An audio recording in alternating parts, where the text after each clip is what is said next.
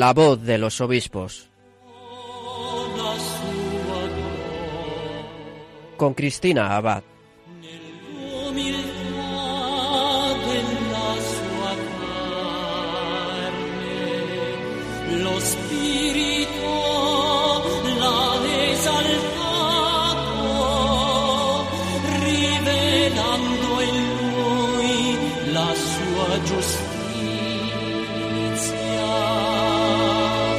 Buenas noches, querida familia de Radio María y muy feliz y santo año nuevo. Les saluda Cristina Abad en este primer programa del año del 2021 de La Voz de los Obispos. Una ocasión de acción de gracias en estos días de Navidad por este nuevo año en el que desde la Radio de la Virgen podremos seguir participando los domingos cada 15 días de las enseñanzas de nuestros obispos, seguir conociendo mejor sus vidas y las experiencias de su ministerio. Y generalmente por estas fechas solemos hacer nuestros propósitos para ser mejores, cambiar los malos hábitos, para mejorar las cosas o quizá aprovechar las nuevas oportunidades, ¿verdad? Por eso, queridos oyentes, hoy vamos a tener un programa especial en el que uno de nuestros obispos españoles nos va a ofrecer unas claves que yo creo que nos pueden venir muy bien para tener en cuenta en este nuevo año si queremos colaborar en la evangelización, crecer en santidad y luchar por el reino de Cristo en este combate que hemos de librar con tantas cosas que desgraciadamente amenazan nuestro mundo, ¿verdad?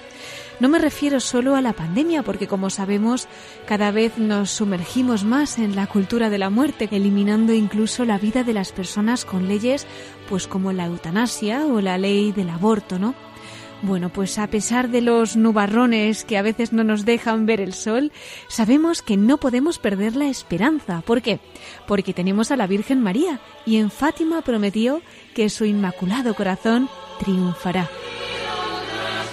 Por eso, queridos oyentes, esta noche vamos a afianzar nuestra fe yéndonos a una diócesis que precisamente está celebrando un año jubilar mariano. ¿Y con qué ocasión? Pues con motivo del 450 aniversario de la victoria atribuida a la poderosa intercesión de la Madre de Dios en la batalla de Lepanto el 7 de octubre de 1571.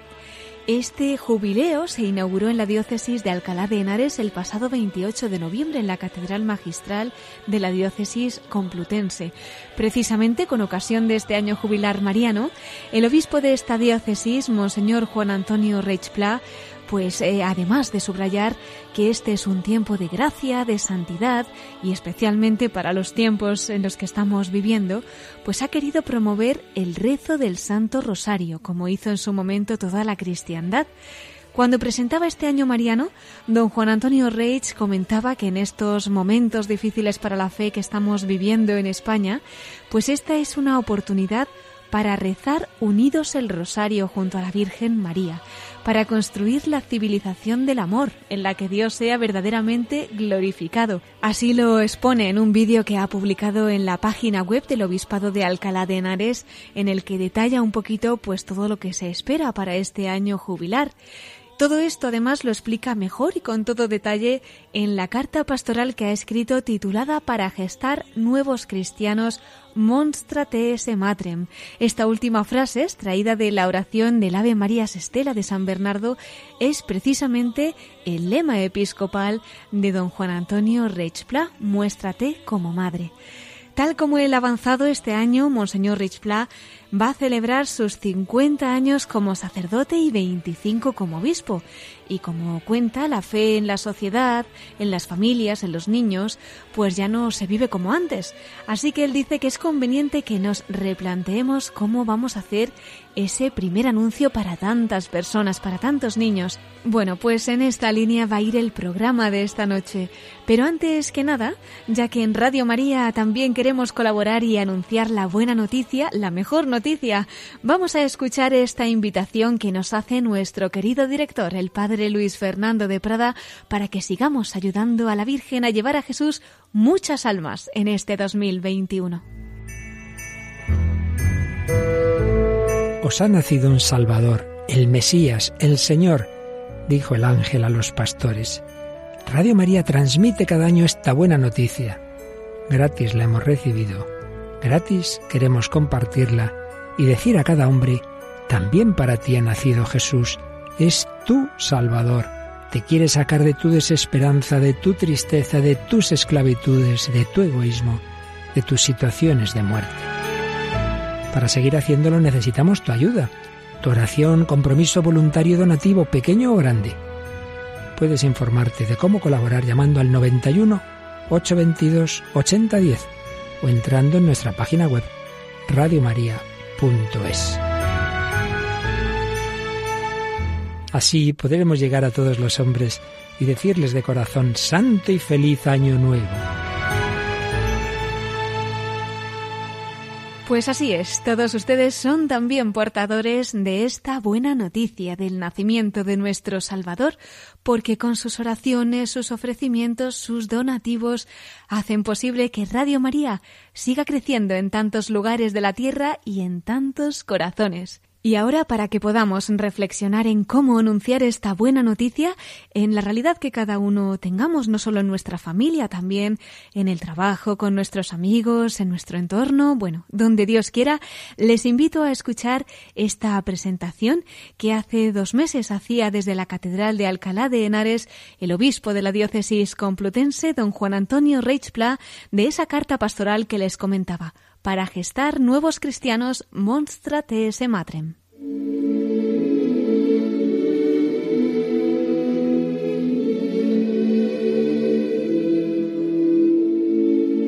¿Qué está pasando? Que generaciones y generaciones de niños vienen, han recibido el bautismo, han recibido la confirmación, participan de la primera comunión y después ya no aparecen por la iglesia. Otros que han alcanzado un poquito más y que estaban en grupos juveniles de las parroquias y de los movimientos y de las congregaciones religiosas, desaparecen de la iglesia. ¿Y por qué desaparecen? Porque cuando uno tiene fe, eso ya abraza toda su vida. La fe es una dimensión esencial de la vida.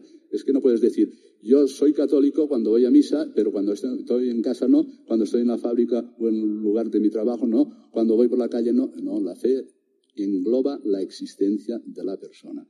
Por tanto, hemos olvidado, y esto yo lo califico aquí en esta carta, como algo de desmemoria epocal, hemos perdido la memoria de cómo se gestan nuevos cristianos. ¿Qué es lo que ha pasado fundamentalmente? Que la cadena de transmisión de la fe se ha roto. Imaginad que desde la primera evangelización en España hasta hoy, pues han ido sucediendo dentro de lo que es la cadena de transmisión de la fe, los distintos anillos, uno, otro, que están todos engarzados, pero llega un momento en que esa cadena que viene desde la primera evangelización, vamos a poner el apóstol Santiago hasta hoy, se rompe, desaparece un anillo. Y entonces queda una parte aquí y otra parte allá. Esta parte que está aquí son las nuevas generaciones que han ido naciendo en estos últimos años, que ya no tienen el sentido común cristiano. No les resulta obvio. La realidad es que para nosotros, desde toda la tradición, nos resultan pues, de sentido común y obvio. Por tanto, no podemos dar supuesta la fe. Aunque hayan recibido la catequesis, aunque hayan ido a la clase de religión, aunque incluso se hayan acercado a la iglesia para los sacramentos en una época determinada, no se puede dar por supuesto la fe. Entonces, ¿cómo gestamos nuevos cristianos? ¿Cómo podemos transmitir de nuevo la fe en el corazón de las personas para que la fe sea una dimensión que abarque todo su tiempo, sus 24 horas? Pues esto es el objetivo de esta carta. Y entonces la manera de respondernos es siempre mirar cómo nació la Iglesia, cómo lo hicieron los primeros cristianos y desde ahí otra vez empezar de nuevo para, no dando por supuesto la fe, intentar llevar el anuncio cristiano como los primeros apóstoles y desde ahí la iniciación cristiana y desde ahí la gestación de nuevos cristianos. Bueno, pues he dicho un poquito el desarrollo de las primeras mm, partes de, de esta carta pastoral. Si no damos por supuesta la fe, ¿qué podemos hacer? Porque hoy no está asegurada en las familias, aunque se reconozcan personas de sentido más o menos de costumbres cristianas. Vienen los niños a la catequesis y no, inmediatamente te das cuenta de que no está inyectada ahí la fe.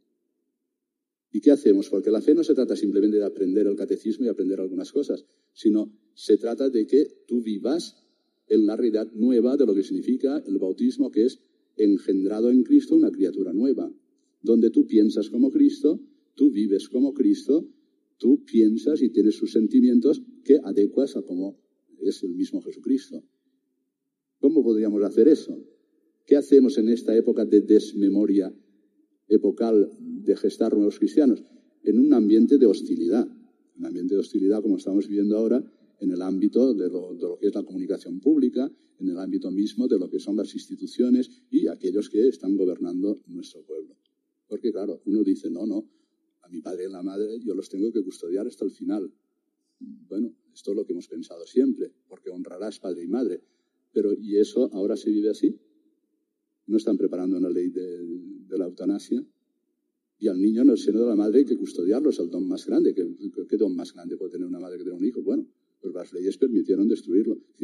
Quiero deciros no para cargar las tintas en esto, sino para decir que estamos ante un mundo nuevo que ha dejado de ser paulatinamente cristiano y que hay que comenzar de nuevo, lo cual para nosotros es, es algo como una tarea ilusionante, decir, hemos de comenzar de nuevo. ¿Cómo comenzaron de nuevo los primeros cristianos? El, el punto más, diríamos, paradigmático, es decir, que sirve como ejemplo para los demás, es lo que hizo San Pedro con, lo, con los discípulos cuando vino sobre ellos el Espíritu Santo en Pentecostés. Estaban reunidos en la parte alta de Jerusalén, estaban con la Virgen María, estaban esperando el cumplimiento de la promesa.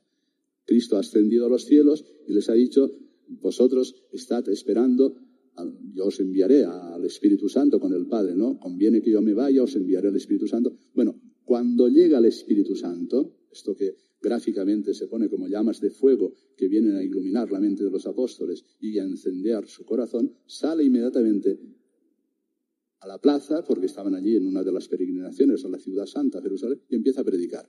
¿Y qué dice? Anuncia lo que llamamos técnicamente el querigma. Querigma es una palabra griega que significa anuncio. Es el anuncio cristiano. ¿Y qué dice? Primero, cae en la cuenta de lo que hay en el corazón de quienes le escuchan. Y desde ahí parte. Dice, ese que vosotros habéis llevado a la cruz, y hay testigos que han visto a Jesús clavado en la cruz. Dios Padre lo ha resucitado. Es el Señor. Es el Kyrios. Por eso cantamos todavía con el griego, porque Kyrie es una palabra griega y el leison, Cristo ten piedad, Señor ten piedad, Cristo, Kyrie. Todavía utilizamos el griego en la liturgia en la Iglesia Católica, ¿no? Ese que vosotros llevasteis a la cruz, Dios Padre lo ha resucitado. Es el Señor, es el Mesías que ha dado su vida por nosotros. Les hace caer en la cuenta de su error y partiendo de sus heridas les anuncia la salvación, porque ellos inmediatamente dicen, bueno, entonces hermanos, ¿qué hemos de hacer? Dice, pues que cada uno se bautice, recibirá el Espíritu Santo, etc.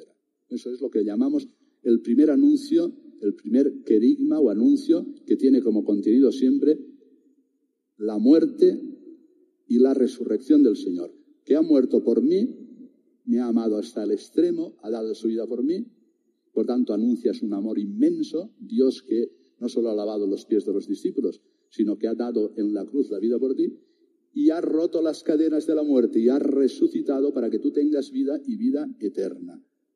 ¿Qué hemos de hacer? Bueno, pues bautizaos, recibiréis el Espíritu Santo.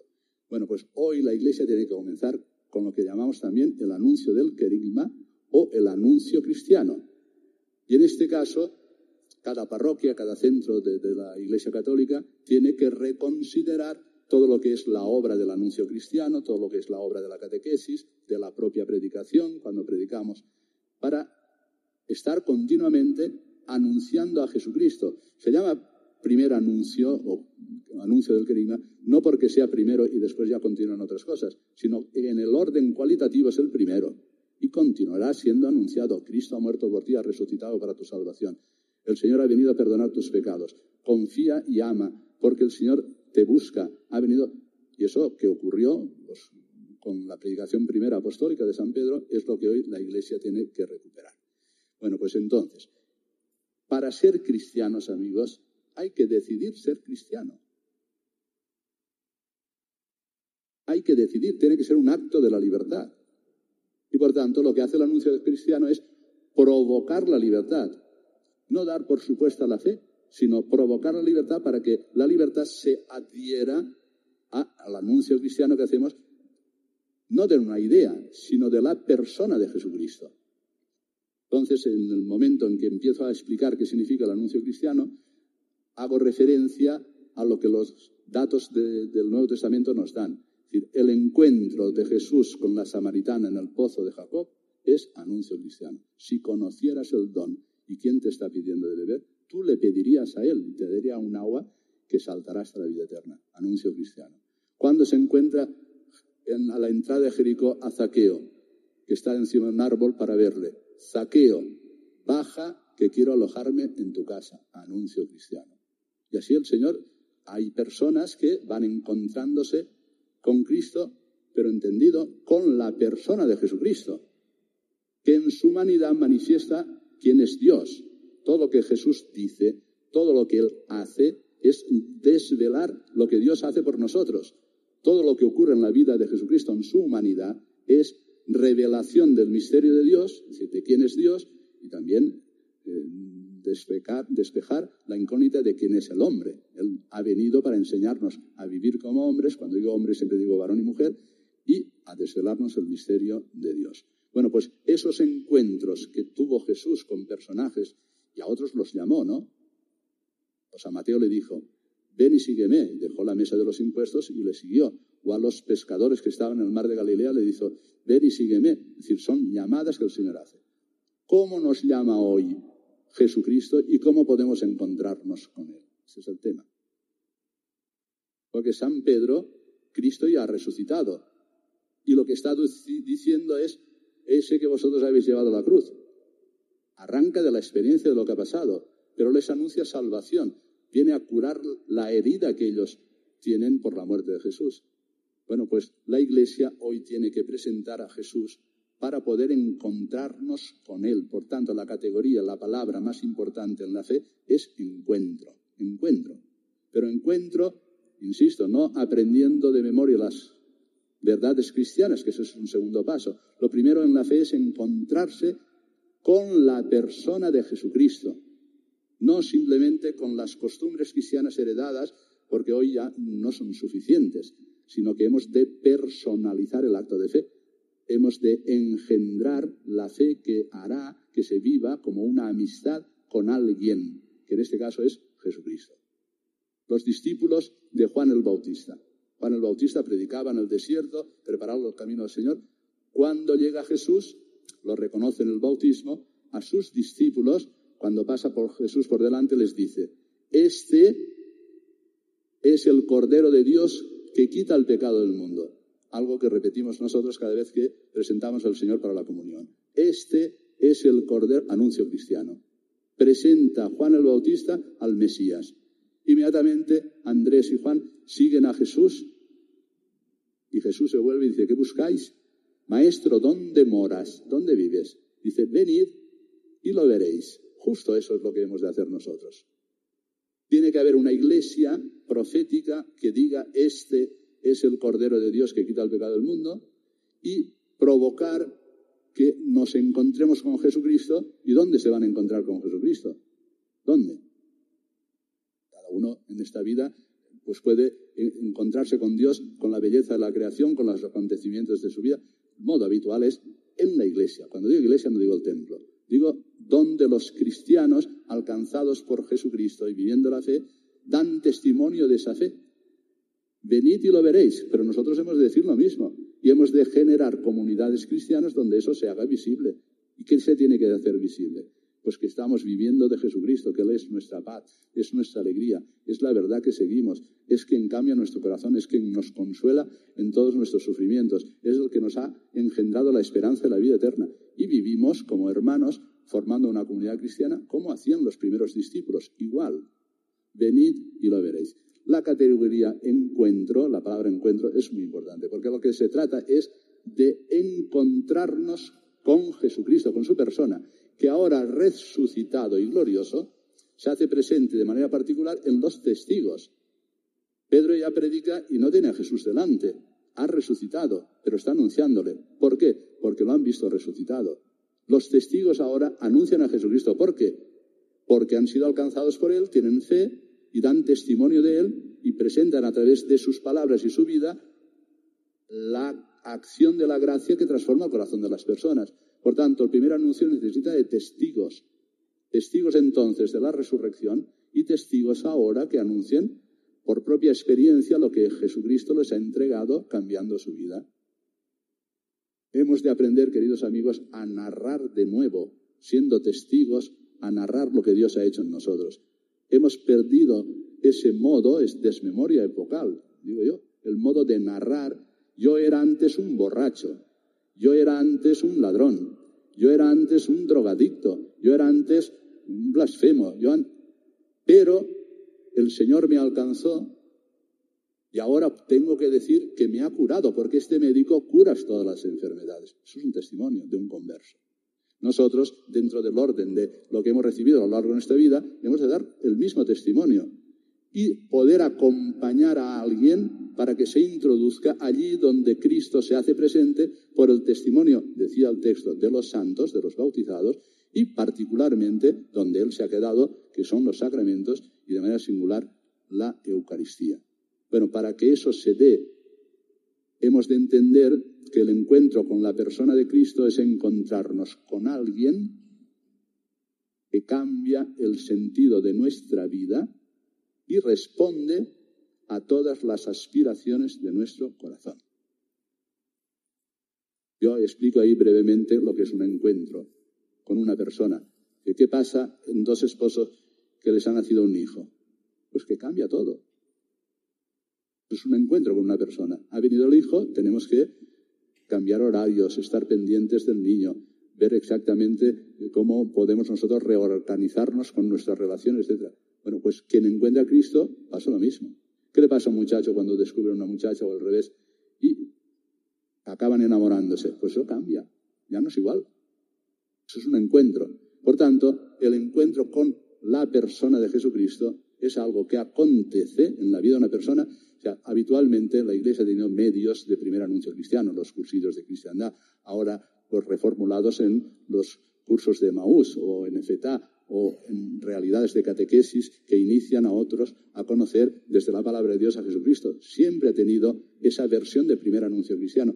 Hoy, queridos amigos, necesitamos recuperar toda esa dimensión del primer anuncio, pero comenzando por los niños. Y por los niños, ojalá el Señor nos dé la capacidad de llegar a sus padres para que no se viva, diríamos, una realidad que no es conjunta y coordinada, lo que viven en la familia, lo que viven en la catequesis, lo que después vivirán por ellos solos, sino que haya una coordinación o al menos una propuesta de que familia, los niños, lo mismo le pasa a los jóvenes, etcétera, ¿no? Haya ese encuentro, insisto, con la persona de Jesucristo que cambia nuestro modo de vivir, como cambia enamorarse de una chica o de un chico, como cambia casarse, como cambia cuando uno enviuda. No, no es igual. Bueno, pues todas esas realidades para aproximarnos a saber qué es el encuentro con Cristo resucitado, a través de su palabra, a través del testimonio de los bautizados y a través de la liturgia católica, cristiana, de los sacramentos donde acontece Cristo.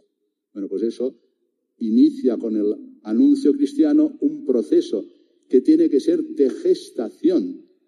Pongo otro ejemplo aquí en los textos bíblicos. ¿Qué ha pasado con la Virgen María? La Virgen María recibe el anuncio, pero le viene de fuera. La fe, dice San Pablo, viene por la predicación, viene de fuera. Te llega al oído, del oído pasa al corazón y tú dices, eso a mí me interesa, quiero seguirlo.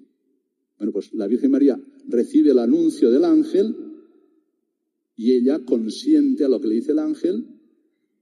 El Espíritu Santo vendrá sobre ti, con el anuncio cristiano se te anuncia la presencia de Jesucristo que alcanza tu corazón a través del Espíritu Santo. ¿Y qué hace el Espíritu Santo? Fecundar a María. ¿Y qué hace María? En su seno gesta al Salvador.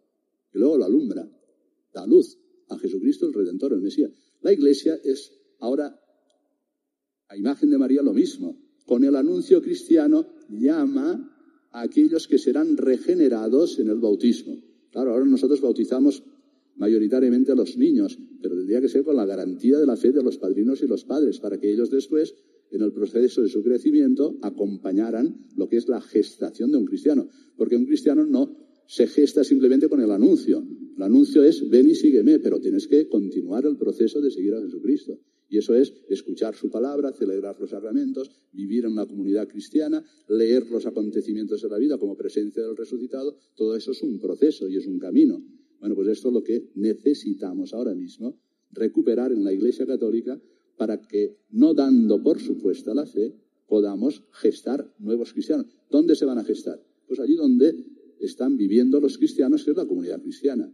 Ahí es donde uno se topa con la carne del resucitado. ¿Por qué digo se topa? Se encuentra. Porque la fe necesita para el encuentro comenzar por la sensibilidad, por los sentidos nuestros. Ya dice San Juan en su carta, lo que hemos oído, lo que hemos visto, lo que hemos palpado del verbo de la vida, os lo damos a conocer a vosotros, para que entréis en comunión con nosotros. Bueno, pues eso que hace San Juan en la primera carta es ya Cristo resucitado. Ellos dicen lo que hemos visto y nosotros hemos de decir lo mismo. Lo que hemos visto, lo que hemos oído, lo que hemos palpado de la vida, del verbo de la vida. No solo lo hemos palpado, acabáis de recibirlo en la comunión y es el resucitado. Y eso, si es un acontecimiento de fe, revoluciona el corazón de las personas y las cambia. Hace un hombre nuevo, una mujer nueva. Si somos conscientes de lo que es la Eucaristía, la, la Eucaristía es la donación entera de Jesucristo por nosotros, que comulgando en ese gesto pide de nosotros vivir del mismo modo, entregándonos como Él se entregó hasta la muerte, con fidelidad y amor a Dios y a los hermanos. Bueno, pues la comunidad cristiana es el espacio, por tanto, toda la obra del primer anuncio con la iniciación cristiana es conducir a las personas para que se puedan encontrar con la persona de Cristo en la iglesia, en la iglesia significa escuchando la palabra de Dios y siendo iniciados en la oración, participando de su vida en los sacramentos, particularmente la purificación del corazón, el sacramento de la penitencia y la Eucaristía. Y después viviendo en el espacio donde Cristo se hace presente por el testimonio de los bautizados. Y eso es la comunidad cristiana.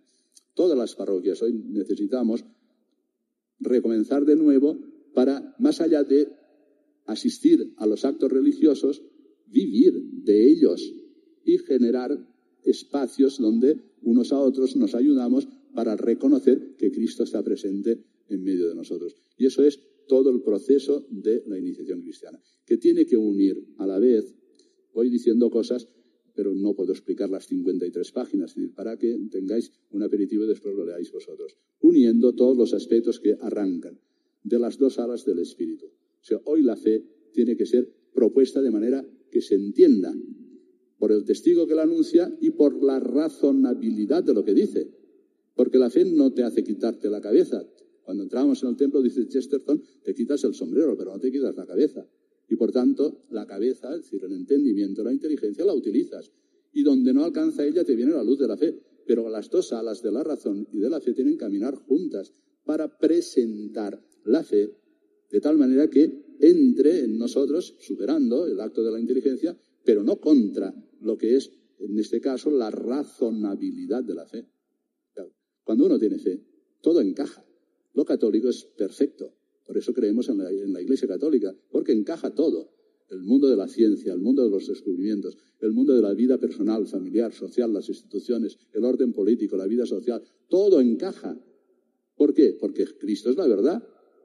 Y por tanto, la verdad no es aquí y allá no es, sino que encaja todo y eso es la grandeza de la Iglesia católica. Católica significa dos cosas.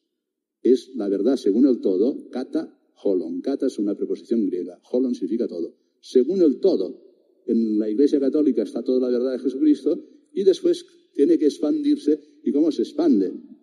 Siendo católica universal. ¿Y cómo puedes comunicar a otro si no encaja con su razonabilidad y con lo que es sus aspiraciones profundas, sus afectos? Por eso es católica, porque no viene a generar ningún obstáculo para el que ha nacido en Australia o en África o en España, en Europa, donde sea, porque si la fe no es universalizable, no es fe católica. Dice, es que yo tengo la experiencia de Jesucristo, pero es algo que vivo en mi corazón, pero es incomunicable. No. Las dos cosas.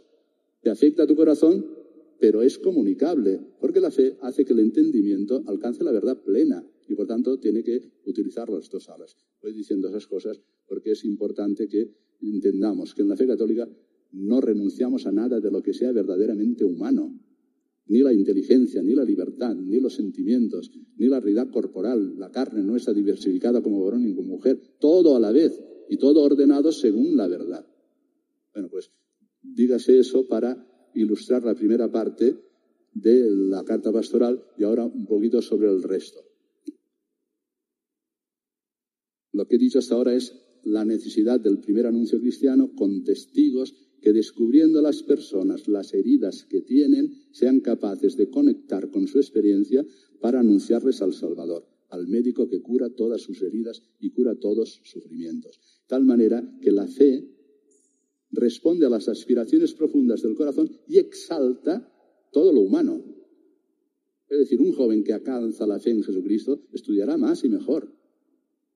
Será más comunicativo, será capaz de generar verdaderas amistades sólidas para toda la vida, capaz de vivir con salud en el cuerpo y practicar deporte. Y si es mm, con habilidades técnicas, será un buen pianista, será un buen mm, guitarrista, todo. Porque si la fe disminuye algo de lo que yo soy, pues entonces mm, Dios viene a, eh, disminuir la grandeza de lo que ha creado. Eso no puede ser. La fe alcanza el entendimiento, lo que no puede, y te da el destino eterno de saber que no estás aquí por casualidad ni que tu vida es un fracaso, pero a la vez exalta todas las habilidades y cualidades humanas. Se tienen que dar las dos cosas a la vez. Digo yo porque a veces pueden aparecer entre nosotros también espiritualidades falsas que disminuyen la grandeza de lo humano, que no. La creación de Jesucristo es la perfección de lo humano. Decimos que lo cristiano es la perfección de lo humano, porque Cristo es el hombre perfecto y se trata de vivir en Él, de ser como Él, de pensar como Él, de tener sus mismos sentimientos, de alcanzar la propia libertad. Lo cristiano es la perfección de lo humano. Bueno, pues dicho eso, para que vosotros lo podáis leer, anuncio cristiano, iniciación cristiana, luego digo, hay un acontecimiento que va a celebrarse, que es el 450 aniversario de la llamada Batalla de Lepanto, que tiene una singularidad en nuestra diócesis porque en Villarejo Salvanés tenemos allí la imagen de la Virgen que según la tradición el Papa Pío V regaló a Luis de Requesens, que era uno de los que acompañaba como vicealmirante a Juan de Austria en esa batalla de Lepanto. Y tenemos la Virgen allí en, Villarejo Salvanés. Y desde allí, pues sabiendo que tenemos ese tesoro, vamos a pedir a la Penitenciaría Apostólica un año jubilar mariano para la diócesis, de tal manera que podamos promover todo lo que significa el afecto de los fieles a la Virgen María para vivir como ella, la docilidad en la fe y también a través de un instrumento, porque con este acontecimiento de la victoria en la batalla de Lepanto, San Pío V ya instituyó la fiesta de la Virgen del Rosario el 7 de octubre y ya eso ya ha quedado fijo para la Iglesia y por tanto vamos a promover entre los fieles el rezo del Santo Rosario y las peregrinaciones a Villarejo Salvanés aquí a la catedral ya se os dará a conocer. Pero con esto no me quedaba yo con un acontecimiento del pasado. Dice, bueno, aquellos tuvieron que ir con las galeras, que eran menos que las que tenían los otomanos, los que venían de Turquía y del norte de África. Aquellos eran expertos en el mar, habían invadido ya Malta, estaban conquistando Chipre y entonces el Papa llamó a los, a los países y a los príncipes cristianos para unirse en la batalla. Bueno, pues ellos tenían galeras, ellos tenían cañones, ellos tenían una estrategia, pero aquello fue y el enemigo sabía dónde estaba. Pero ¿y nosotros? ¿Cuál es nuestra batalla? ¿Y dónde está el enemigo? Porque si dices, no, mira, el enemigo está ahí, no vayas, pues ya sabes, está ahí, o enfréntate a él. No, pero que en esta sociedad relativista, individualista, tiene dogmas y se han infiltrado como un virus en el alma de los españoles. Y descubrirlo es más difícil. No puedes decir, allí está el enemigo, me voy a defender de él, me voy a proteger o voy a hacerle frente con los demás. No, ahora se ha inoculado en el pensamiento de los españoles, se ha inoculado en el alma de los españoles, ha cambiado la afectividad de los españoles. Los sentimientos y las emociones de los españoles no son desde el sentido común cristiano. ¿Cuál es nuestra batalla? tenemos una batalla interna. Nosotros sabemos, por las verdades que la Iglesia nos ha enseñado, que venimos al mundo heridos por el pecado original. De ahí el bautismo de los niños. Pero después del bautismo hay una inclinación al mal que se llama concupiscencia. Por tanto, los proyectos que no cuentan con que el hombre está herido y inclinado al mal son falsos, son racionalistas. De ahí las leyes de educación que hay en España, los proyectos que aparecen, no conocen el alma de las personas, por tanto fracasan y continuamente lo están cambiando y continuamente están ideologizando cada vez más lo que es el ámbito de la educación, destruyendo cosas tan importantes como es la realidad propia de la persona, la familia, la enseñanza, la educación, etc. ¿Cuál es nuestra batalla, queridos amigos? Hay una batalla ya conocida que es interna, pues San Juan nos dice cuáles son los enemigos del hombre, ¿no? Lo hemos aprendido en el catecismo. Mundo, demonio y carne. Eso lo aprendimos desde pequeñitos. Las tres concupiscencias de las que habla San Juan, ¿no? La vanidad de la vida, la soberbia de la vida, la, inclinación de la carne, etc. Los pecados capitales que están ahí como raíces de otros pecados que al final nos sumen en una condición que destroza nuestra propia persona. Una lucha interior. San Pablo dice, armaos con las armas de Dios para resistir a los las embestidas del, maligno, a los dardos del malismo, pero también para regenerar la propia persona, y eso es la iniciación cristiana, de tal manera que uno pueda vivir ordenando su libertad para vivir en la verdad y en el bien. Esa es la lucha interna de cada uno, para no ser perezoso, codicioso, soberbio, lujurioso, ladrón, blasfemo. Es una lucha que llevamos cada uno de nosotros. Pero ¿y la exterior? ¿El enemigo dónde está? Bueno, pues el enemigo digo que en esta nueva cultura que se ha generado en España, en Occidente, tiene dogmas. Yo ahí destaco simplemente tres dogmas del llamado laicismo, que diríamos ahora mismo es hostil a la fe cristiana y a la Iglesia católica. Lo primero es la afirmación de la autonomía radical del individuo. Esto es falso, antropológicamente falso, eso no es verdad. Ya tú no te has dado la vida a ti mismo. Claro que la persona es autónoma, cuando va generando por la virtud la libertad para hacer el bien y perfeccionar la persona. Pero no se ha dado la vida a sí mismo. Y no reconocer que hemos venido ordenados por la sabiduría de Dios es un engaño. Es que no hay orden en la persona, si lo hay en todas las leyes de la naturaleza, porque no la tiene que ver en el hombre. Propuesta la libertad, porque Dios nos ha dicho así. Pero la libertad, ¿qué hace? Reconocer la verdad, no generarla. ¿Qué, qué haría un arquitecto que no siguiera las reglas para construir puentes seguros, que caerían. Pues la vida personal es igual. Nosotros tenemos la realidad corporal y espiritual, pero ha sido ordenada por la sabiduría de Dios. Y a eso lo llamamos la naturaleza de la persona y el bien de la persona, que siguiendo una libertad ordenada lleva a su perfección. Por tanto, afirmar la autonomía radical del individuo es mentira. Pero eso está en nuestras leyes civiles ya. Hay leyes en España que empiezan así, afirmando la autonomía radical del individuo para diseñar su propio cuerpo, para diseñar. No es verdad. No es verdad. No reconocer en el cuerpo humano signos de la verdad del Creador es, eh, equivocado. Es estar pensando que tú mismo te has generado tú mismo, que te has dado tus propias leyes. No, no es así. Eso se practica, ya es un poquito largo, yo quería acabar en las nueve, por lo que llamamos técnicamente el dualismo antropológico, que significa la separación del alma y el cuerpo, del espíritu y el cuerpo. ¿no?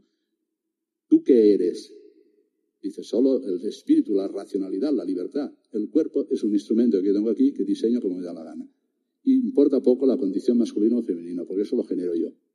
Bueno, pues eso antropológicamente, insisto, es falso. El cuerpo es la visibilización de la persona. ¿Yo qué estoy haciendo ahora?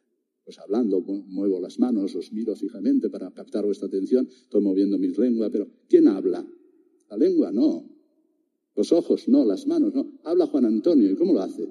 En la unidad cuerpo y espíritu. Todas mis ideas las hago pasar a través de mi cuerpo que me visibiliza y os explico a vosotros las cosas que entiendo para que podáis entrar en la profundidad de lo que quiero explicar en la carta pastoral. Por tanto, primer dogma, la autonomía radical del individuo, no reconocer que somos seres dados, engendrados, que venimos con un orden, el orden de la naturaleza de la persona y el destino propio de la persona. Además, desde la fe reconocemos que es un destino eterno. Segundo dogma del laicismo que es hostil en estos momentos y es verdaderamente eh, algo que están impregnando las leyes eh, que emana el Parlamento en España. La libertad es la posibilidad de todas las posibilidades. Esto es un concepto perverso de libertad. No es así. Rápidamente, desenganchar la libertad de la verdad y ¿qué queda? Vamos a decir que la persona es como una percha y que tú tienes ahí enganchada en la percha, en el yo de Juan Antonio, tienes enganchada la libertad. Desenganchala. ¿Y qué queda?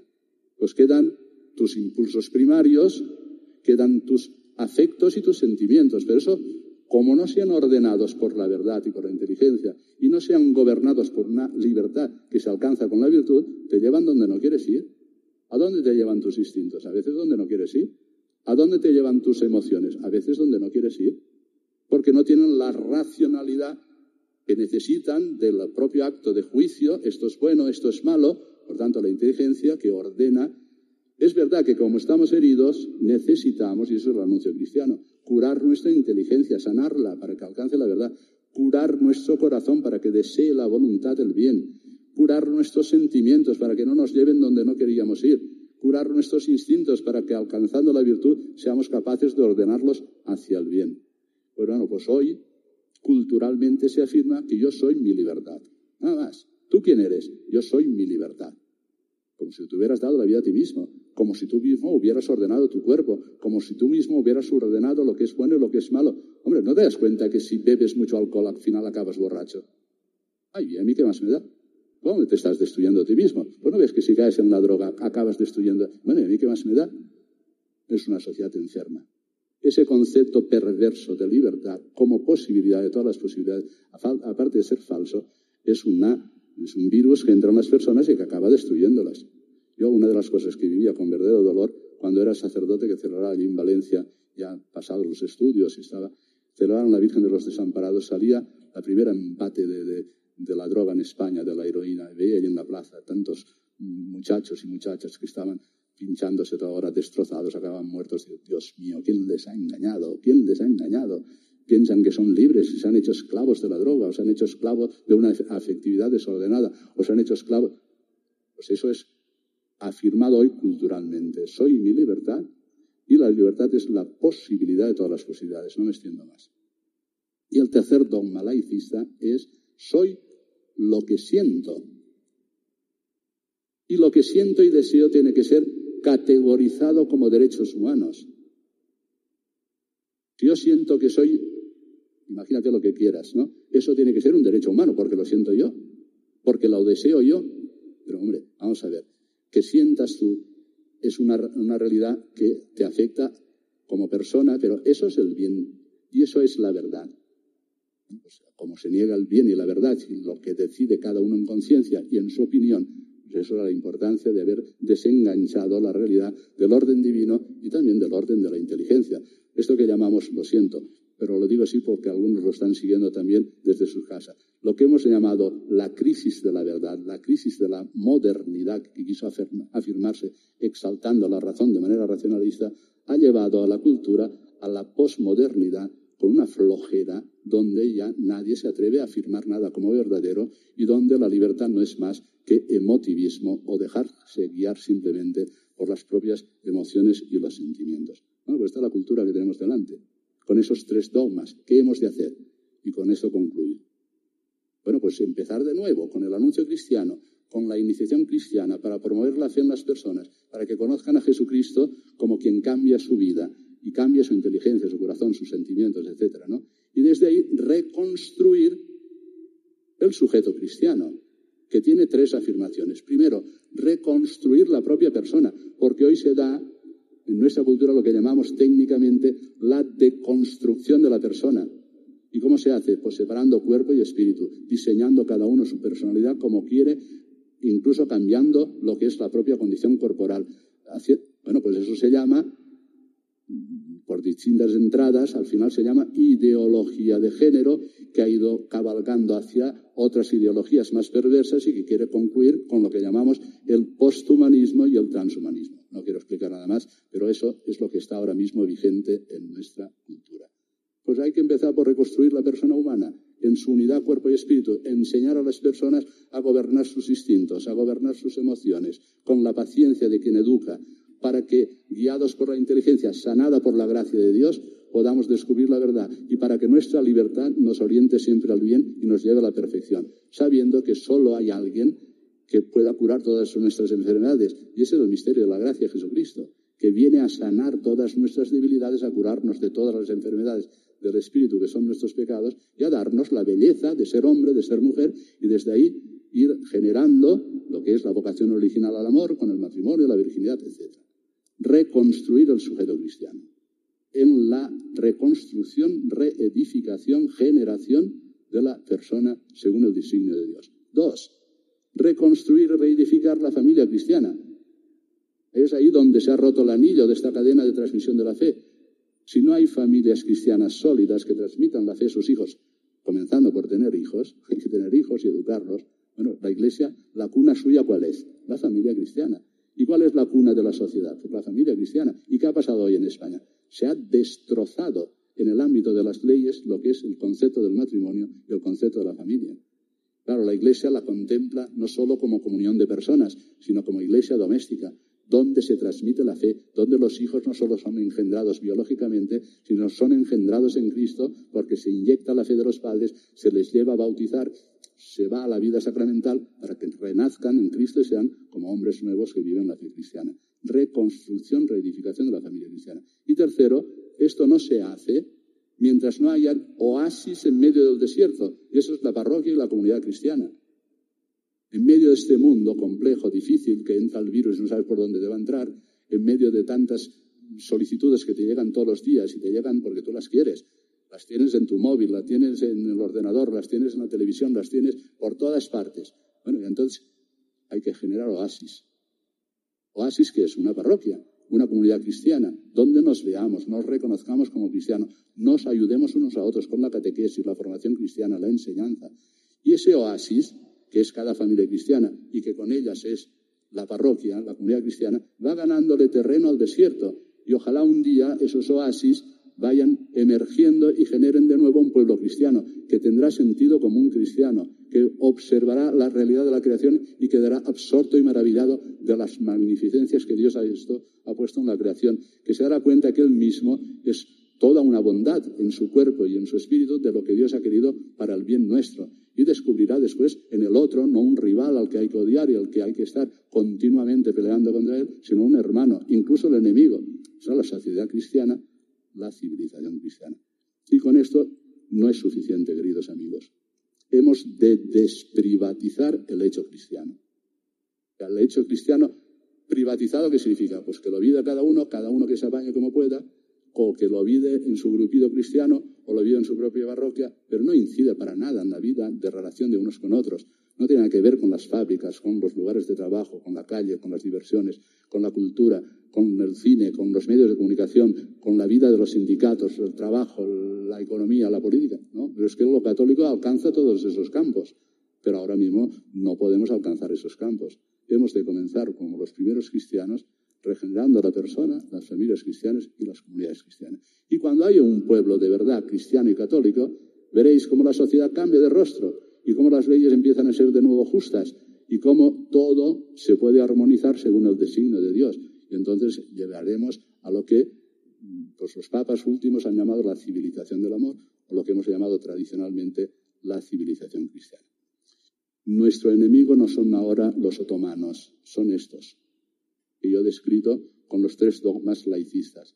Las armas no pueden ser las galeras y los cañones, son armas del Espíritu. Escuchar la palabra de Dios, orar, frecuencia de sacramentos, generar la comunidad cristiana, reconstruir las familias. Y entonces sí, ¿por qué no vamos a celebrar con toda la alegría del mundo un año jubilar mariano?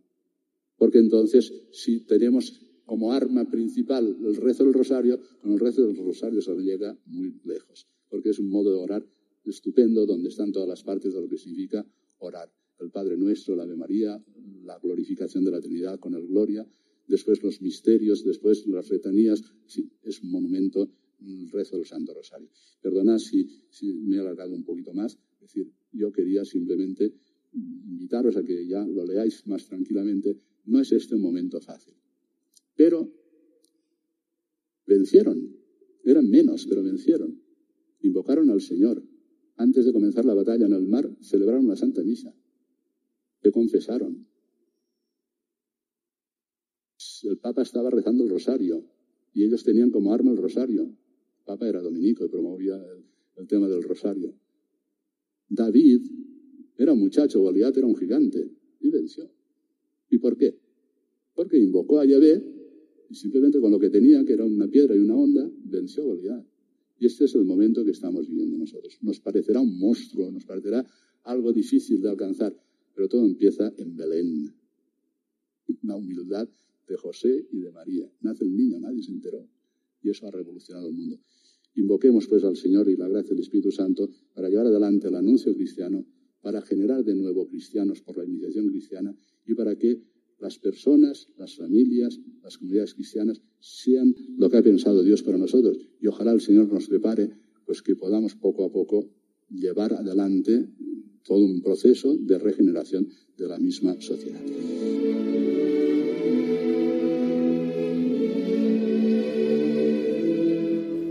Pues así concluye esta presentación que hemos escuchado del obispo de Alcalá de Henares, Monseñor Juan Antonio Reichpla, sobre la carta pastoral que ha escrito y que se titula Para gestar nuevos cristianos, Monstra ese matrem. Este año, además, tan especial para la diócesis complutense, en la que se está celebrando un año jubilar mariano con motivo del 450 aniversario de la victoria atribuida a la intercesión poderosa de la Madre de Dios en la batalla de Lepanto el 7 de octubre de 1571. Bueno, pues con esa esperanza que nos ha contagiado para renovar la fe en las familias cristianas, para evangelizar y confiar en nuestro Salvador como el mejor médico que sana todas nuestras heridas, como nos ha dicho don Juan Antonio Reichpla, vamos a concluir nuestro programa poniendo todas estas intenciones en el corazón de María para este año nuevo 2021. Les recuerdo que pueden encontrar este y todos nuestros programas en el podcast de nuestra página web en radiomaria.es. También pueden pedir los programas en un CD, bien por teléfono en el 91 822 8010, 91 822 8010 o a través de la página web en www.radiomaria.es en el apartado de pedidos de programas y como no, pues también por correo solicitándolo a pedidos de programas. Pues nos volvemos a reunir en 15 días, si Dios quiere, a la misma hora, a las 9 de la noche y a las 8 en Canarias. Ahora les dejamos con más noticias en el informativo de Radio María. Se despide Cristina Abad deseándoles un santo y feliz año nuevo acompañados de la Sagrada Familia. Hasta dentro de dos semanas en La Voz de los Obispos.